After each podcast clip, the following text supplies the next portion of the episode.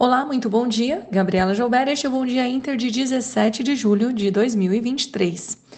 O tema de hoje é o PIB chinês que decepcionou e a temporada de balanço que ganha atração no exterior.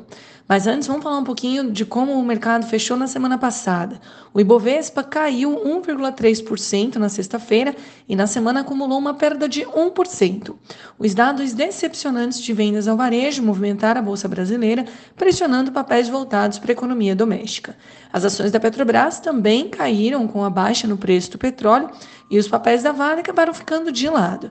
A BRF na sexta-feira foi destaque negativo, com realização após a precificação do follow-on que movimentou 5,4 bi de reais. Em Wall Street, as bolsas fecharam sem direção definida, com o Dow avançando, enquanto o S&P 500 e Nasdaq recuaram. As ações dos bancos e financeiras lá caíram após a divulgação dos resultados trimestrais que deram início à temporada de balanço do segundo TRI. As expectativas de inflação subiram de acordo com os dados da Universidade de Michigan. O dólar fechou o dia em alta de 0,1%, enquanto o índice DXY avançou 0,2%. Para esta semana, Teremos na agenda doméstica IGP-10, Boletim Fox e BCBR, enquanto lá fora será divulgado o Índice Empire State de Atividade Industrial dos Estados Unidos. E por falar em Estados Unidos, após a alta na semana, com os índices impulsionados por dados de inflação melhor que o esperado, tanto ao produtor quanto ao consumidor, esta manhã os mercados estão em leve queda no aguardo de mais balanço da temporada, com grandes nomes como Tesla, Netflix e demais bancos como Goldman, Morgan e Bank of America divulgando resultados ao longo da semana.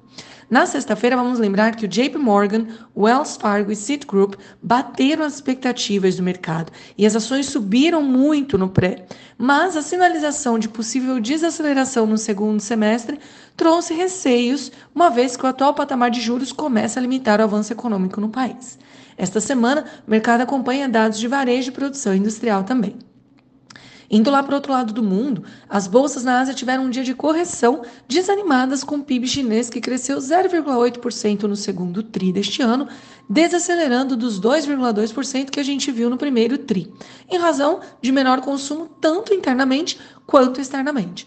Os dados deixam clara a necessidade de estímulos mais incisivos, uma vez que os recentes anúncios não têm surtido o efeito desejado. Contudo, os receios de que estas benesses todas poderiam impactar negativamente o endividamento no país e trazer distorções também têm limitado a atuação do governo. Os mercados agora aguardam reunião do Politburo no fim do mês para mais informações dos próximos passos das autoridades chinesas para o restante do ano. Na Europa, o PIB chinês também pesou e as exportadoras e o setor de varejo de luxo caem. Ao mesmo tempo, os mercados seguem atentos às mensagens dos bancos centrais da região sobre novas altas de juros e acompanham a temporada de balanços tanto lá quanto nos Estados Unidos. Aqui no Brasil, no campo político, a agenda está esvaziada com a Câmara em recesso. E no Senado, a votação da reforma tributária segue com um viés mais positivo. O programa Desenrola tem início e temos visto um otimismo maior com o setor financeiro.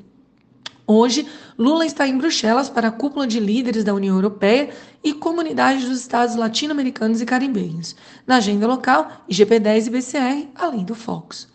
Na abertura, o índice da XY tem leve queda, assim como os juros das Treasuries e futuros em Nova York. As commodities também recuam, com China desapontando. Bom, com as bolsas em queda lá fora e as commodities sob pressão, podemos ver o índice Bovespa hoje em campo negativo. Atenção aos papéis da Light, que apresentou seu plano de recuperação judicial composto de quatro opções aos seus credores. As construtoras também ficam no radar com prévias muito melhores que o esperado. Pessoal, este foi o Bom Dia Inter de hoje. Tenham todos uma ótima segunda-feira, uma excelente semana e até amanhã.